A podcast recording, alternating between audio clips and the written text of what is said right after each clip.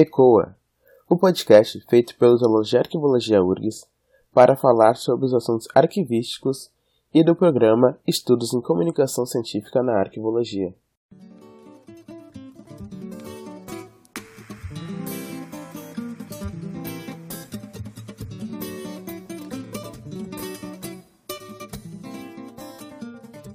Eu sou Matheus Santos. Eu sou Lucas Petri e nós estamos aqui hoje para falar sobre identidade da arquivologia e suas relações com a ciência da informação. Para participar do episódio de hoje, temos a presença da doutora Angélica Marques, que é graduada em arquivologia, mestre e doutoranda em ciência da informação pela Universidade de Brasília, e atualmente também é professora. Então, olá Angélica, ah, a gente gostaria que tu se apresentasse brevemente para a gente, né? Quem é a doutora Angélica Marques e falar um pouquinho da tua trajetória, assim. Olá, pessoal. É, primeiramente, eu gostaria de agradecer o convite que me foi feito pela equipe do ECOA. É, Matheus entrou em contato comigo, então eu agradeço muito ao Matheus, ao Lucas e às professoras Leolívia e, e Rita de Cássia. Para mim é um prazer conversar com vocês sobre um assunto que me é muito caro, não por acaso se tornou tema da minha pesquisa desde sempre. E, na verdade, para a gente conversar sobre as relações da arquivologia com outras disciplinas, especialmente com a ciência da informação na contemporaneidade, eu preciso mesmo falar com vocês sobre a minha trajetória. Eu ingressei no curso de arquivologia da Universidade de Brasília no ano de 2000 e logo no início do curso eu fiquei muito intrigada sobre o desconhecimento da história da arquivologia no Brasil.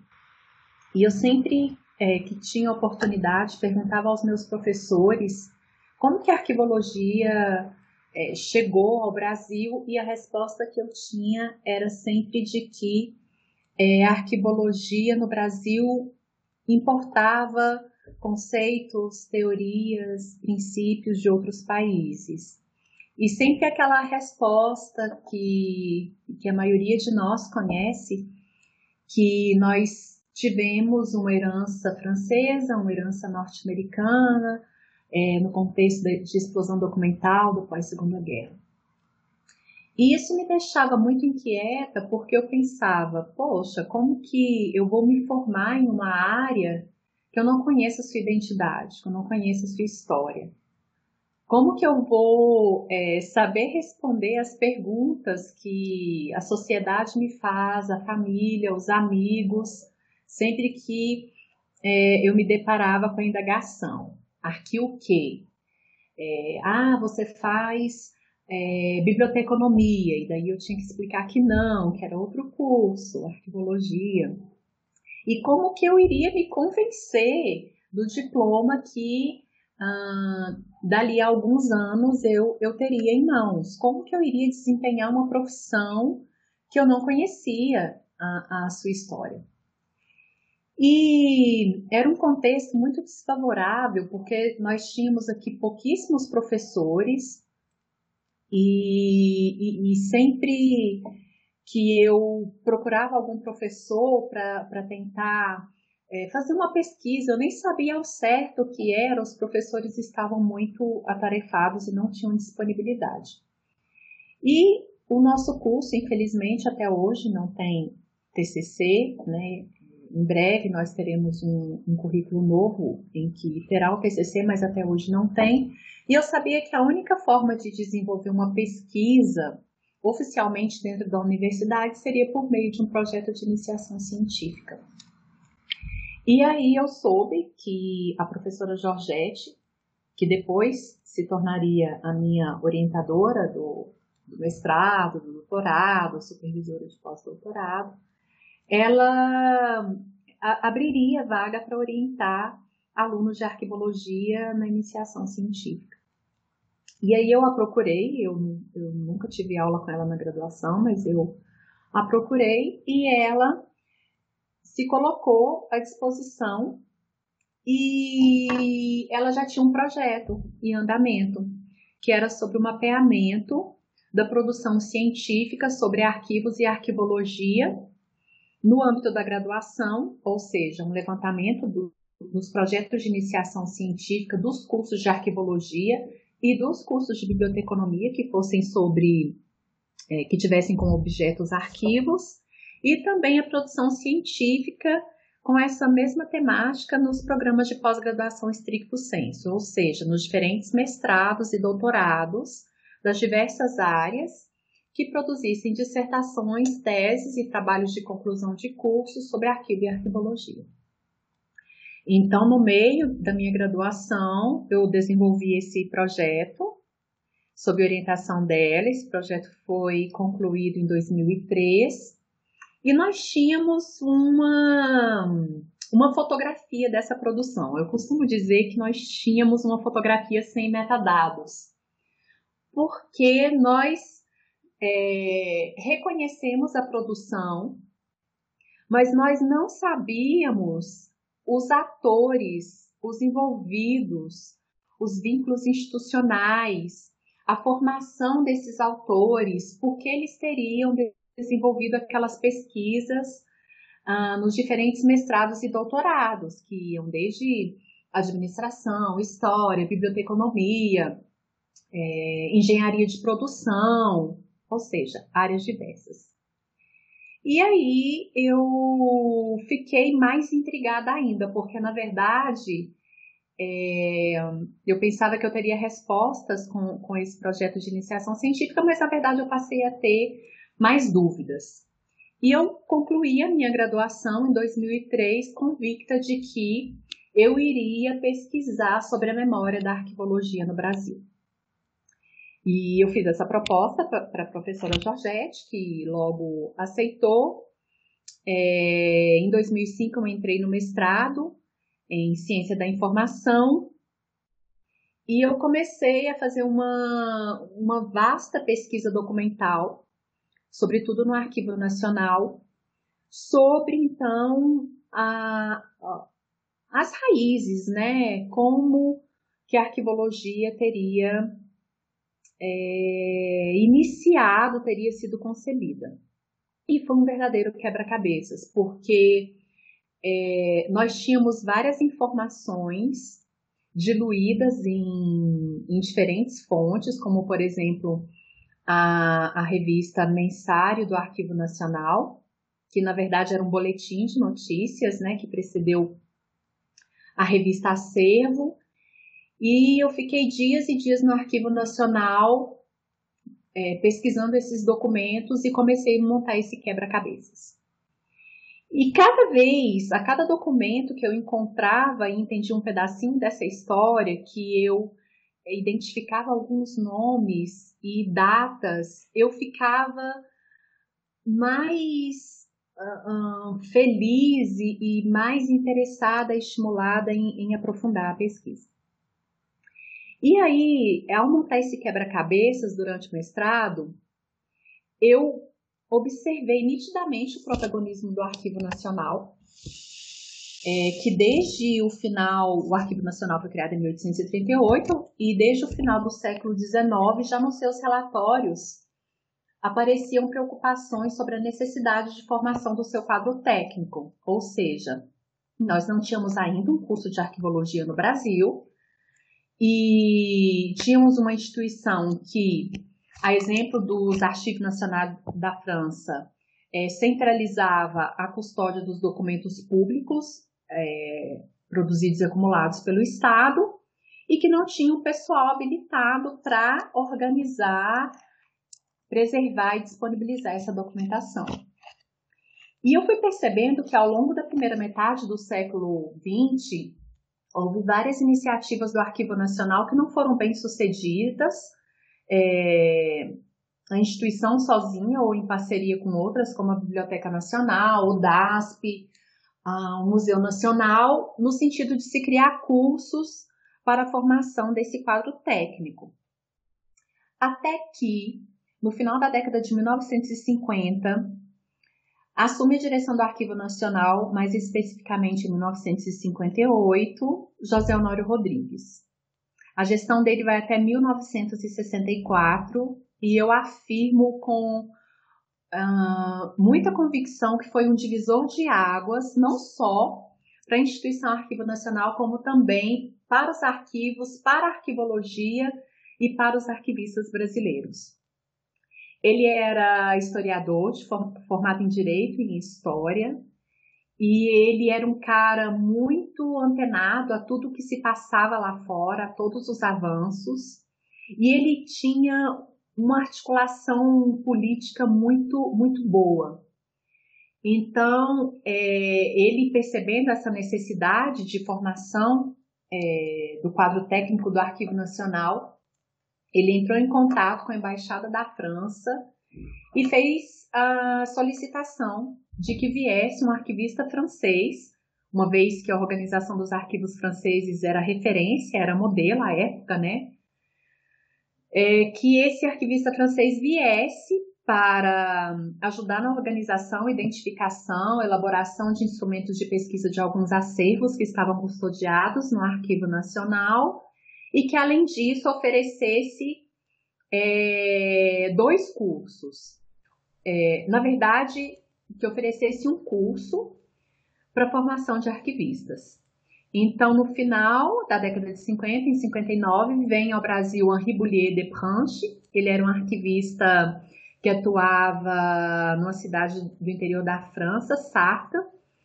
Ele vem e fica aqui no Brasil por um ano. E ele ministra esse curso, que tem a duração de quatro meses. É, ele ajuda na organização de alguns acervos e, ao final da sua estadia, ele faz um relatório técnico no qual, dentre outras recomendações, ele diz que os arquivos, a arquivologia e a profissão de arquivista no Brasil só iriam para frente, só avançariam se houvesse a oferta de um curso regular para a formação de arquivistas no Brasil.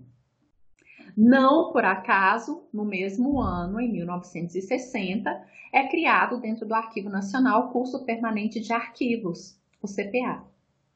Então, esse curso, de acordo com a pesquisa documental que eu fiz, é o primeiro curso superior de arquivologia no Brasil.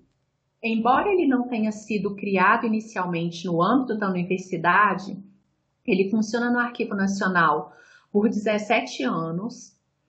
Em 1974, ainda no Arquivo Nacional, ele é reconhecido, o seu mandato universitário é reconhecido. E em 1977 ele é transferido para a FEFIERJ, que hoje é a Unirio. Então, ele foi o segundo curso universitário, porque antes dele, antes da sua transferência para a FEFIERJ, foi criado o curso de Santa Maria, mas antes disso ele já funcionava no Arquivo Nacional como curso superior de arquivologia. Então, é, a vinda, se nós observarmos a, a, a, a gestão do Zé Honório, é, muito alinhada ao que, é, muito atenta ao que estava acontecendo lá fora. A sua articulação política para trazer um arquivista francês, e não foi só ele que o Zé Honório trouxe, né? Ele trouxe também em 1960 o Schellenberg, que, que ficou aqui também um período, e inclusive fez um relatório técnico muito, muito, com questões muito parecidas com aquelas já levantadas pelo Boulier de Pranche. Então, isso, esse contexto favoreceu a, a concepção acadêmica da arquivologia no Brasil, e a formação dos arquivistas, num primeiro momento muito centrada na formação técnica dos funcionários do AN, mas que depois acabou se expandindo para a formação de outros funcionários públicos, né, e de outras pessoas que se interessavam em trabalhar com, com arquivo. E a década de 70, que foi justamente quando o CPA foi transferido para a FFIERG, ela é muito marcante na trajetória dos arquivos e da arquivologia brasileira, porque é, no seu início, em 1971, é criada a AB, nossa primeira associação de arquivistas. No ano seguinte, em 72, a AB organiza o primeiro congresso é, brasileiro de arquivologia, o CBA. Nesse primeiro congresso, é apresentada uma proposta de currículo para os cursos de arquivologia. Até então só tinha o, o CPA, mas essa proposta de currículo foi aprovada e foi utilizada nos demais cursos criados mais tarde. Em 1978, nós tivemos a regulamentação das profissões de técnico de arquivo e, e de arquivista. E nós teríamos um contexto muito favorável para todas as discussões que ocorreram na década de 80, a ponto de, em 1991, nós termos a regulamentação, a promulgação, perdão, da nossa lei de arquivos, a Lei 8.159. Então vejam que todos aqui eu estou destacando os principais hum, fatos, mas há uma articulação entre esses marcos para que a gente possa entender o protagonismo do Arquivo Nacional na concepção da arquivologia no Brasil. E nessa perspectiva, a gente vê uma evidente relação dos arquivos e da arquivologia com a história, porque tradicionalmente, como eu disse, a exemplo dos Arquivos Nacionais ah, da França, o Arquivo Nacional eh, no Brasil tinha um perfil historicista, ou seja, muito preocupado com a custódia e com a preservação de documentos históricos. Mas hum, o Zé Honório Rodrigues ele já apontava a necessidade de alinhamento com a gestão. Isso também apareceu relatado tanto pelo Boulier de Prange como pelo Schellenberg nos seus relatórios técnicos. Mas essa perspectiva arquivística alinhada também à administração e não só à história, é concretizada no Arquivo Nacional na gestão da Celina Vargas, que era a neta do é, presidente Getúlio Vargas. Ela, uma pessoa também muito articulada politicamente, ela in, consegue implementar em 1981 a reforma administrativa do Arquivo Nacional e ela faz contato com outro francês, Charles Kexkemeti, que era diretor executivo do Conselho Internacional de Arquivos. Então, ela consegue abrir essa perspectiva administrativa dentro do, do próprio Arquivo Nacional, o que seria muito relevante para a perspectiva que aparece na Lei 8.159 no âmbito da gestão dos documentos. Né? Então, tudo isso é, como eu disse, vem sendo gestado, discutido, pensado, planejado, elaborado, refletido ao longo dos anos 1980. Então, a arquivologia brasileira, até a década de 80, ela ainda estava muito próxima da história, justamente pelo protagonismo do Arquivo Nacional, que tinha um, um perfil predominantemente histórico. À medida em que o Arquivo Nacional amplia a, a sua perspectiva também para a administração, que nós temos a, a promulgação da Lei 8.159, temos também a atuação das associações, no primeiro momento, a AB e depois das outras associações.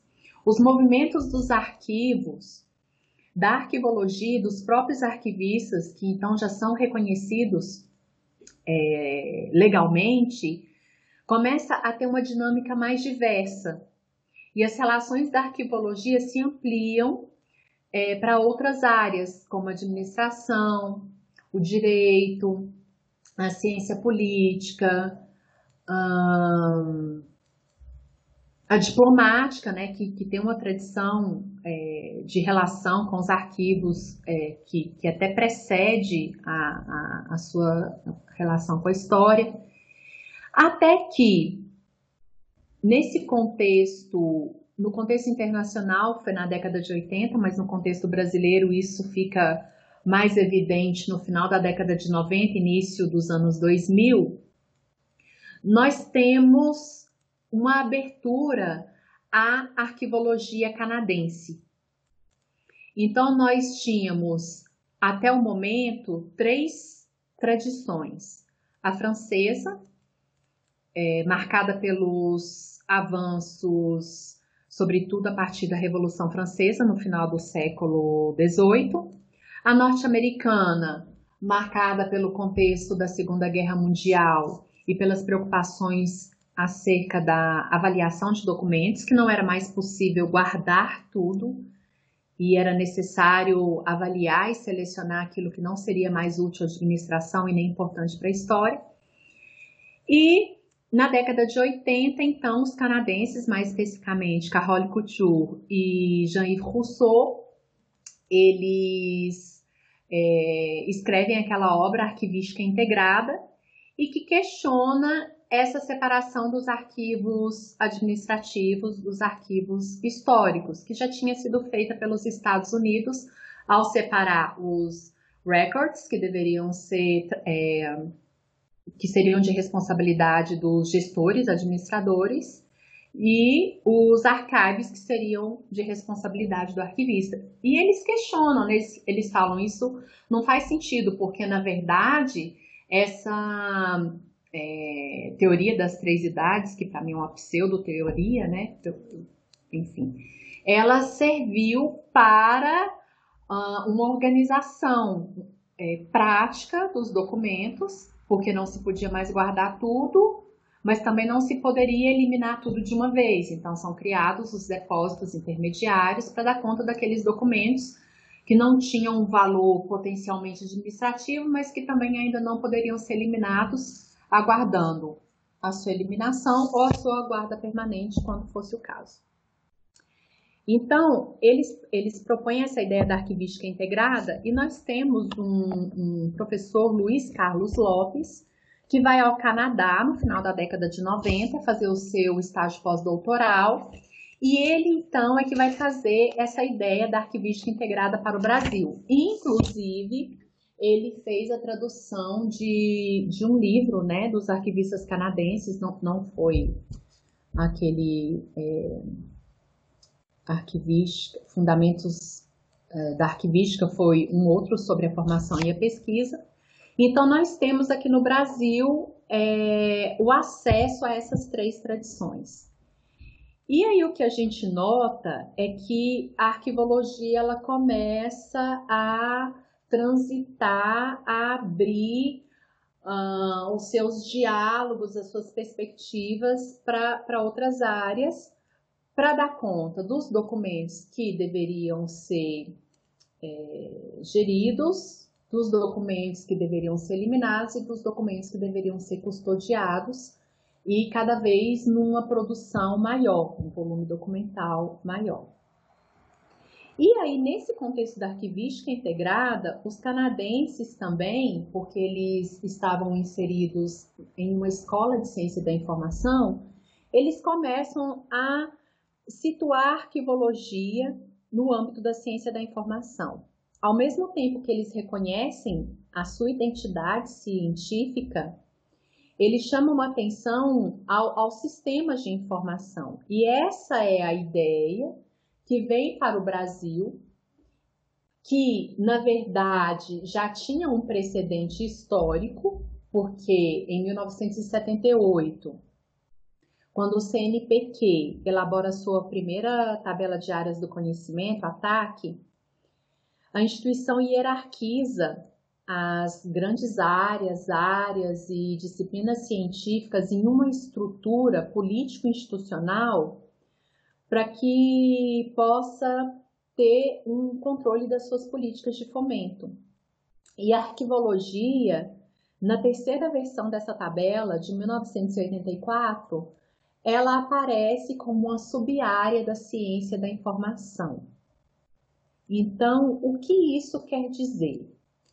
Que oficialmente no Brasil, e isso ocorre até hoje, porque a última versão dessa tabela é de 1984, a arquivologia não tem uma autonomia para receber recursos para pesquisa.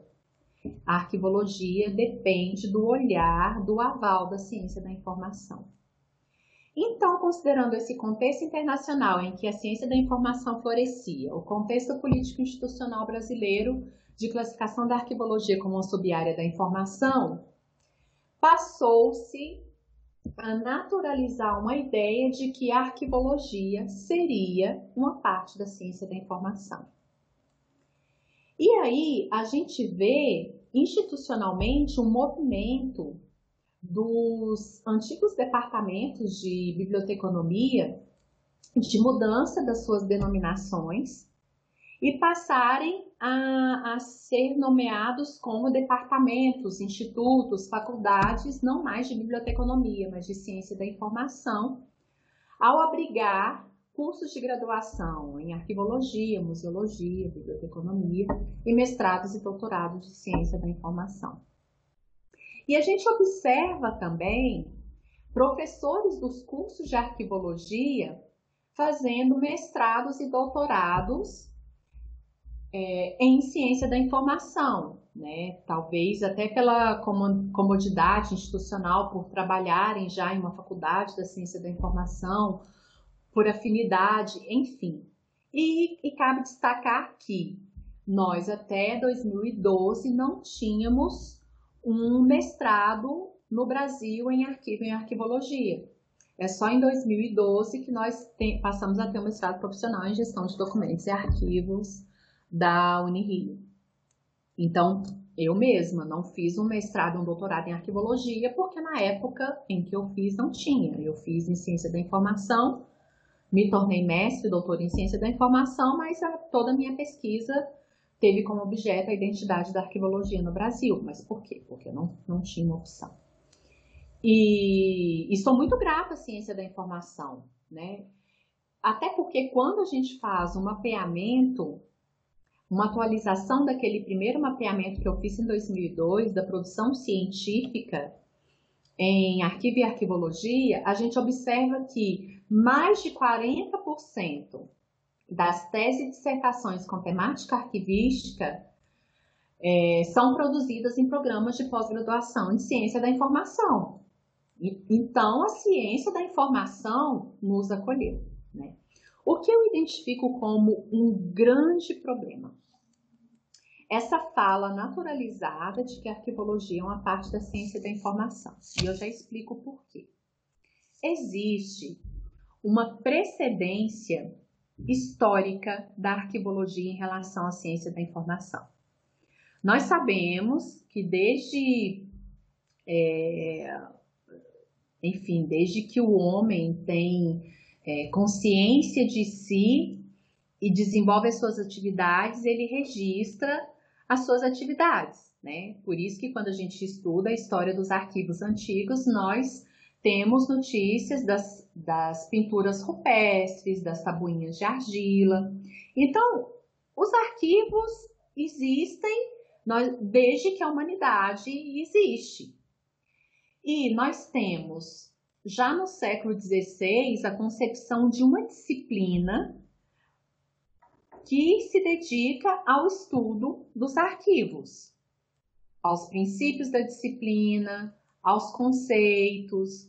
Embora a maioria dos autores da área digam que o, o marco, o nascedouro da arquivologia internacional, seja o Manual dos Arquivistas Holandeses de 1898, na verdade, antes disso, nós tivemos outros manuais com essas preocupações, mas que não tiveram tanta repercussão internacional, já como eu disse, no século XVI. Então, a arquivologia, é claro que não é um processo linear, há muitos avanços e recuos ao longo dessa trajetória teórico-epistemológica, mas ela é concebida e é desenvolvida como tal desde o século XVI. A ciência da informação, por sua vez, ainda que nós consideremos é, uma visão que reconhece já na documentação do final do século XIX o embrião da ciência da informação, aquela documentação que foi anunciada pelos dois advogados belgas, Paul Otley e Henri Lafontaine, é, nós teríamos então, na, na versão, vamos dizer, mais antiga da ciência da informação, uma disciplina que teria suas raízes no final do século XIX. Mas essa concepção também não é unânime, porque muitos cientistas da informação, pesquisadores da área, dizem que a documentação lá do século XIX não é a mesma disciplina, ciência da informação, que foi concebida na década de 1950. Mas, ora, de toda forma, a arquivologia precede historicamente a ciência da informação. E se nós não reconhecermos a identidade da arquivologia como uma disciplina científica e a concebermos como uma parte da ciência da informação, nós simplesmente é, estaremos ignorando séculos da história dessa disciplina em torno do estudo é, dos arquivos, dos, dos seus princípios, dos seus conceitos, da sua teoria. Então, historicamente, é impossível que a arquivologia seja uma parte da ciência da informação. E aí nós podemos nos questionar sobre o seguinte: ora, as disciplinas são dinâmicas, elas podem mudar de nome, elas podem estabelecer parcerias, podem, certamente, podem, e é isso que acontece. Eu costumo dizer que as relações entre as disciplinas são é, parecidas com as relações humanas. As nossas relações são dinâmicas, nós nos relacionamos com diferentes pessoas em diferentes graus e não necessariamente a arquivologia tem relações interdisciplinares com toda com, com a história, com a ciência da informação. Por quê? Interdisciplinar, interdisciplinaridade, perdão, pressupõe reciprocidade. E nós não identificamos reciprocidade teórica nas relações da arquivologia com a ciência da informação. Nós observamos relações multidisciplinares, né? Ou seja, existe um problema de recuperação da informação e nos arquivos e a ciência da informação contribui com seus conhecimentos para isso. Ou existem é, problemas na identificação de informações por parte da ciência da informação. A arquivologia vai contribuir com a identificação dos contextos de produção e acumulação de documentos. Mas são relações multidisciplinares, porque não pressupõem reciprocidade. Ou seja, é muito arriscado, e eu costumo dizer que muito irresponsável essa postura que ocorre inclusive na própria comunidade arquivística, e por incrível que pareça, é, até por muitos arquivistas e professores dos cursos de arquivologia que fazem essa afirmação de que a arquivologia hoje não teria sua identidade e, e, que seria uma, uma parte da ciência da informação, né? E é isso que eu percebi de uma forma muito evidente ao longo desses 18 anos de pesquisa, né, no meu mestrado, no meu doutorado, no meu pós-doutorado e nas minhas orientações. Então é isso que eu defendo. É, e o, os canadenses têm uma frase que eu gosto muito, né, que autonomia não significa isolamento. Então, ao afirmar com convicção de que a arquivologia não seja uma parte da ciência da informação, eu não estou ignorando e eu não estou menosprezando as suas relações com a ciência da informação. Muito pelo contrário. Seria até estranho da minha parte, né, como eu sou mestre e doutor em ciência da informação, não reconhecer essas relações. Mas, para que haja relação, nós temos que ter pelo menos duas partes então, se a arquivologia fosse uma parte da ciência da informação, nós não teríamos relações. Nós teríamos uma sobreposição disciplinar. Não é o caso. Como eu disse, historicamente isso é impossível. E para que nós possamos reconhecer essas relações, é muito óbvio que nós temos que reconhecer a identidade dessas duas disciplinas. Então, nós temos a ciência da informação com um objeto mais amplo, de estudo, mas a contribuição específica é, sobre a informação orgânica registrada, sobre a organicidade, que é a essência dos arquivos, ela só pode ser feita por parte da arquivologia. Então, esse, essa é a nossa grande singularidade no campo da informação e que, para mim, é, evidencia a sua, a sua identidade né? Então, acabei falando da minha trajetória para justificar a minha pesquisa e hoje eu tenho muita clareza é, da minha profissão, da história da arquivologia no Brasil, das contribuições internacionais. E no início foi muito interessante que eu pesquisava sobre a arquivologia no Brasil. E se vocês observarem o título do livro que é decorrente da minha tese, não é arquivologia no Brasil, é arquivologia brasileira, que é uma arquivologia ainda que híbrida nos seus diversos perfis e perspectivas, ela tem a sua identidade. E não é uma identidade submissa à ciência da informação, ou à história, ou à administração, mas aberta e necessária desses diálogos para a sua compreensão e é, consolidação no campo científico. Pois bem, em um dos seus artigos, eu acho que é Arquivologia e Ciência da Informação, Submissão ou Interlocução, a de 2017, isso, né? Uh, há um trecho em que você fala que a ciência da informação ela tem maior visibilidade político-institucional que a arquivologia. E então tu complementa com uma fala da Clarissa Schmidt, que, em, que, em que ela diz que a arquivologia ela não alcançou a sua autonomia ou capacidade científica uh, devido à institucionalização da ciência da informação, né? Pelo, pelo jeito da ciência da informação ter chegado, ela foi criada né, na, durante a metade do século XX, né? Então ela chegou ali perto da criada pela, durante a Segunda Guerra Mundial, então ela chegou com uma certa força devido ao, aos porquês, né? Então eu gostaria de te perguntar se tu acredita que a arquivologia ela ainda consegue buscar o seu protagonismo político institucional ou se ela já ou se talvez ela já conseguiu alcançar ou acha que é possível a arquivologia alcançar esse protagonismo? Olha, é, eu tenho a resposta, mas como professora, é, o meu papel é te devolver a pergunta para que a gente possa pensar juntos. É, quando eu tentava entender minha profissão, que era arquivologia, e à medida em que eu fui entendendo, eu comecei a pensar qual é o meu papel.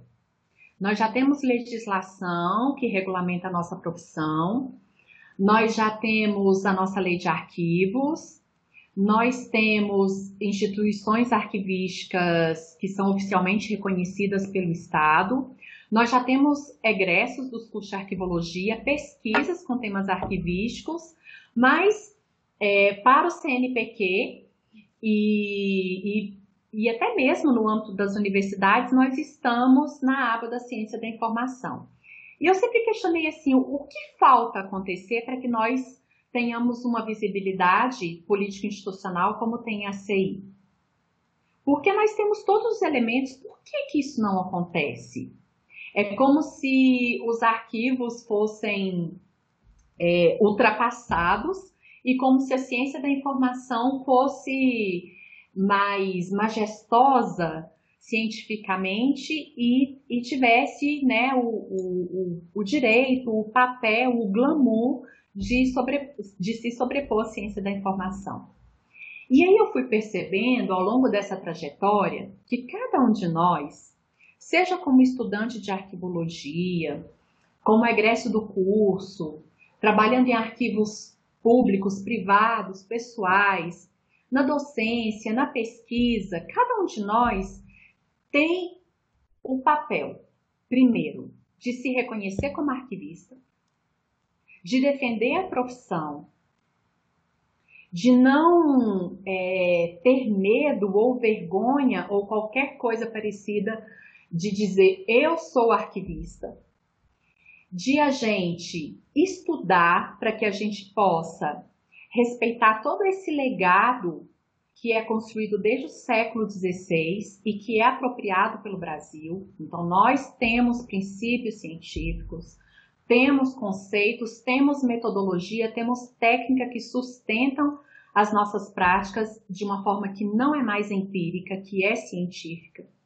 E nós temos condições, mais do que isso, nós somos convocados à missão de desenvolver mais e mais estudos acadêmicos, com todo o rigor metodológico para que a gente possa conhecer e reconhecer melhor o nosso objeto de estudo. Hoje, com o desafio dos documentos digitais, isso se torna muito, muito claro, muito evidente.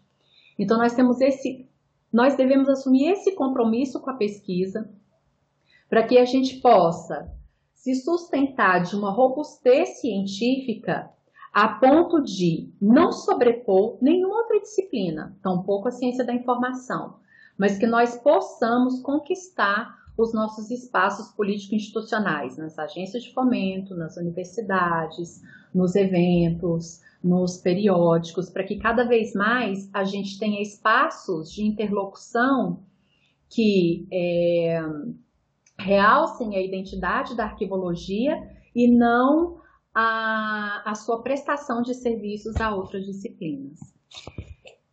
Ou seja, cabe a, a cada um de nós mudar esse cenário.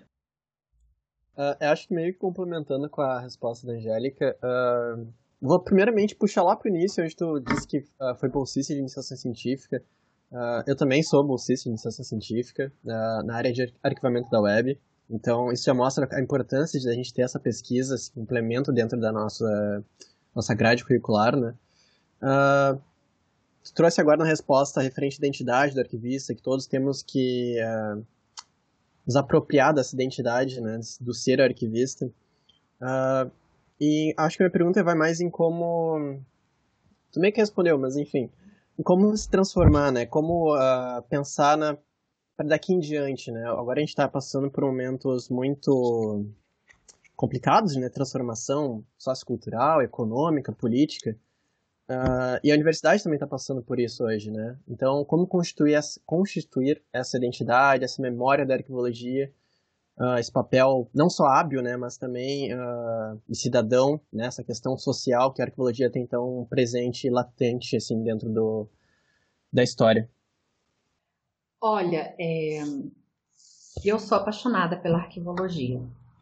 Então, é, o que eu tento é compartilhar é, essa minha busca pela identidade da profissão, da área que me formou, do seu objeto de estudo, com os meus alunos, quando eu tenho a oportunidade de falar para um público maior em um evento, como eu estou fazendo aqui. Então, é explicar um pouco dessa precedência histórica da arquivologia em relação à ciência da informação, porque eu sei que alguns dos que defendem é, essa subordinação, é, por não conhecerem mesmo essa, essa longa trajetória teórica epistemológica da nossa área. Então, é, é, essa é a minha parte, né? Mas é um trabalho de formiguinha que talvez a gente plante para que outras gerações colham, assim como a, aqueles que nos precederam desenvolveram práticas e estudos para que hoje nós pudéssemos fazer essa colheita teórica e prática que hoje nós temos com mais é, rigor científico.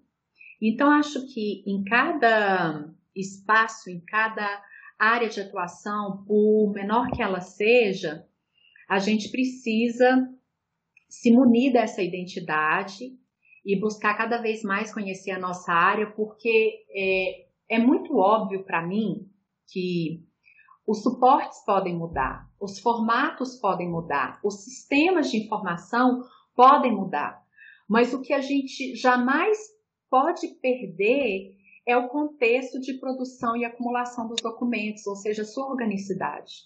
Porque se a gente não preserva isso, a gente não preserva a, a memória da nação, a memória das instituições, a memória das sociedades, a nossa própria memória das nossas famílias, a nossa memória individual. E eu não estou falando de uma memória naquele sentido é, de passado, somente de história. Estou falando de uma memória que forma identidades, que reitera direitos do cidadão frente aos deveres do Estado de prestação de informações, de transparência de informações, o exercício da cidadania, da dignidade, tudo isso perpassa pelos arquivos. E nós sempre estamos num campo minado, porque trabalhar com arquivo sempre é trabalhar com questões que são muito delicadas, muito sensíveis, porque são relações de poder. Né? Nós estamos vendo isso o tempo todo na mídia. Então, nós precisamos nos dar conta do nosso protagonismo nos contextos institucionais, é, que o arquivo pode salvar vidas, pode conceder é, direito a, a, a, a, quem é de direito, pode chamar o Estado ao seu papel de, de reconhecimento de alguma questão jurídica. Então, os arquivos são protagonistas e nós, como arquivistas, nós temos um papel social muito relevante, muito sério e que não deve ser menosprezado.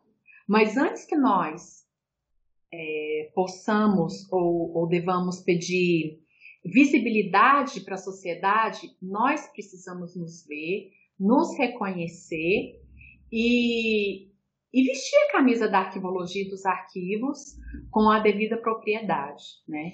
Então, eu acho que cada um pode colaborar para isso do seu jeito, no seu contexto de, de atuação. E eu espero que vocês, como alunos do curso de arquivologia, tenham essa consciência e, ao saírem do curso, assumam os seus cargos é, com responsabilidade, trabalhem com, com paixão para que vocês possam é, reconhecer nos arquivos todo o seu potencial, nem submisso à história, nem submisso à ciência da informação, mas com a sua identidade própria. É, hoje a gente está aqui dentro de um projeto de extensão, que é um podcast, né? Uh, de um programa que tem uma. Está em des desenvolvimento e assim tem. Particularmente eu adoro esse programa que a gente está desenvolvendo com os alunos do curso de arquivologia. Mas eu gosto de um termo que eu gosto bastante, que é fazer com, uh, né? Não fazer para. A gente sempre acaba se confundindo isso quando se relaciona com a tutela, por exemplo, de um outro curso. Uh, isso é tão importante para a arqueologia também, essa conversa com as outras áreas. Tanto para a gente se encontrar enquanto identidade, né? E, e como a gente ter esse papel social dentro da, das comunidades. Uh, Acho que a minha pergunta talvez não tenha quase a ver com isso, mas é referente uh, ao status que a gente leva, né? Uh, muitas vezes a gente é confundido com bibliotecário ou algum termo que eles inventam para arquivista, né? Que não é arquivista, só como arquivologista. Já ouvi muito uhum. isso. Mas qual seria talvez o status uh, que a gente deveria usar, né? no teu artigo tu traz a ideia de cientista da informação. Talvez seria esse o status? é, acho que profissional da informação, não como um status, mas ampliação daquele perfil é, tradicional do arquivista, né, que era o guardião da memória. Então eu vejo o arquivista conjugando diferentes perfis e papéis entre administração, direito, a história, a, a informação, não vou nem chamar de ciência da informação, a informação, os artefatos, a ciência política, porque, como eu disse, os arquivos são potencialmente informativos, de acordo com os usos que nós damos a eles. Eles representam é, a legitimidade de fatos passados é, eles nos projetam para o futuro para que a gente possa tomar decisões de uma forma é, mais segura, tanto no âmbito institucional quanto pessoal. E eu acho que seria muito limitado é, pensar em um único perfil para o arquivista, porque nós temos tesouros nas nossas mãos, que nós poderemos é, iluminar ou que nós poderemos jogar no lixo, né? Então isso vai depender é, embora o arquivista não seja o único responsável por fazer avaliação de documentos, mas a avaliação passa muito pelo nosso olhar e pelo convencimento é, dos gestores acerca daquilo que deve ser preservado. E agora nessa dinâmica dos documentos nato digitais, eu acho que a gente precisa também abrir a nossa mente e não pensar é, nos arquivos conforme as suas idades, é, colocando colocando-os assim entre o passado, o presente e o futuro, porque há documentos que já nascem com valor histórico e há documentos é, permanentes que são demandados administrativamente. Então, o uso, é, nós, que, nós que damos os usos aos arquivos, eles não são engessados, eles não são estáticos, eles são potenciais de memória, potenciais de informação, e o arquivista sempre estará é, perpassando essas diferentes é, dimensões, né? É claro que a gente pode se especializar na organização de determinado tipo de arquivo, é, ou a gente pode trabalhar numa instituição que esteja mais voltada para custódia histórica, em uma que esteja mais voltada para a administração, mas o fato é que nós precisamos conhecer essas diferentes interfaces e a cada dia nos preparar para tudo aquilo que os arquivos poderão ser, que é muito mais do que aquilo que a gente pode pensar. Uh, pois bem, Angélica, até para não tomar muito o seu tempo, eu gostaria de te perguntar uh, quais as suas projeções uh, ou desejos ou, ou, ou visões para, a arqueologia? As melhores possíveis. Eu não vejo como é, uma área ultrapassada, uma disciplina ultrapassada. É, não vejo os arquivos como aquele estereótipo negativo, né, de papel velho, de coisa do passado, o arquivista como uma profissão sem futuro. Muito pelo contrário, muito pelo contrário. É, ainda que não nos reconheçam, né, como arquivistas, que nos confundam com os bibliotecários, é, Hoje, né, tem a, a curadoria digital. Eu acho que nós podemos nos apropriar, como eu disse há pouco, desses diferentes perfis e dimensões para reiterar a nossa identidade, que nós sabemos, nós sabemos que é arquivística, nós sabemos que a organicidade é a nossa essência, para que a gente possa é, trabalhar com dignidade, buscando cada vez mais, mais respeito e espaço dentro das instituições, né? Então, é, os meus desejos, as minhas projeções, as minhas expectativas para a arquivologia são, são as melhores. Para mim, não se trata de uma profissão do passado. Para mim, é, é o que está em voga no presente e com certeza faz parte do rol das profissões do futuro. Bem, eu gostaria só de falar uma coisa. Uh, acredito que com a com o avanço da tecnologia, os, o perfil do aluno da arqueologia ela está mudando, né? Porque estamos vendo que há necessidade dessa transformação, né? Pois a sociedade está se transformando e a gente a, as ciências elas elas têm que ser percebidas, né, pela sociedade com, com contribuições, né, e, pois bem, eu gostaria primeiramente te, uh, te agradecer, Angélica, pela sua participação. Muito obrigado mesmo por, por participar do podcast. E caso queira deixar suas considerações finais, a fala é sua. Eu que agradeço pela oportunidade de conversar com vocês. É sempre um prazer, me coloco à disposição se vocês quiserem mais para frente conversar um pouco mais sobre a história dos arquivos e da arquivologia, seja no contexto internacional ou no brasileiro, eu fico à disposição. Vou deixar para vocês uma dica de leitura, é, que foi um livro intitulado História da Arquivologia no Brasil, Instituições, Associativismo e Produção Científica, organizado por mim e pelos professores Georgette e Paulo Elian ele, na verdade, é uma coletânea que traz alguns capítulos é, da arquivologia no Brasil, escrito por diferentes pesquisadores. Então, eu acho que é legal também a gente ler uma obra é, que traz diferentes olhares e perspectivas, né?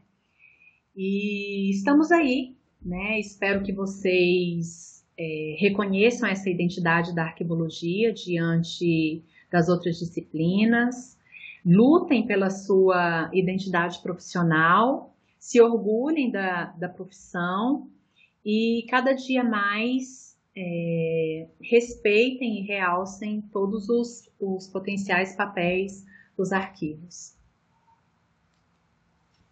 Bem, Angélica, eu particularmente uh, já adianto que eu adorei a fala. Eu adoro muito arquivologia, fui gostando com passar do tempo, fui gostando mais. E, bem, a gente vai encerrando esse episódio do ECOA, agradecendo a participação da Angélica. Uh, já fica o convite para um próximo episódio.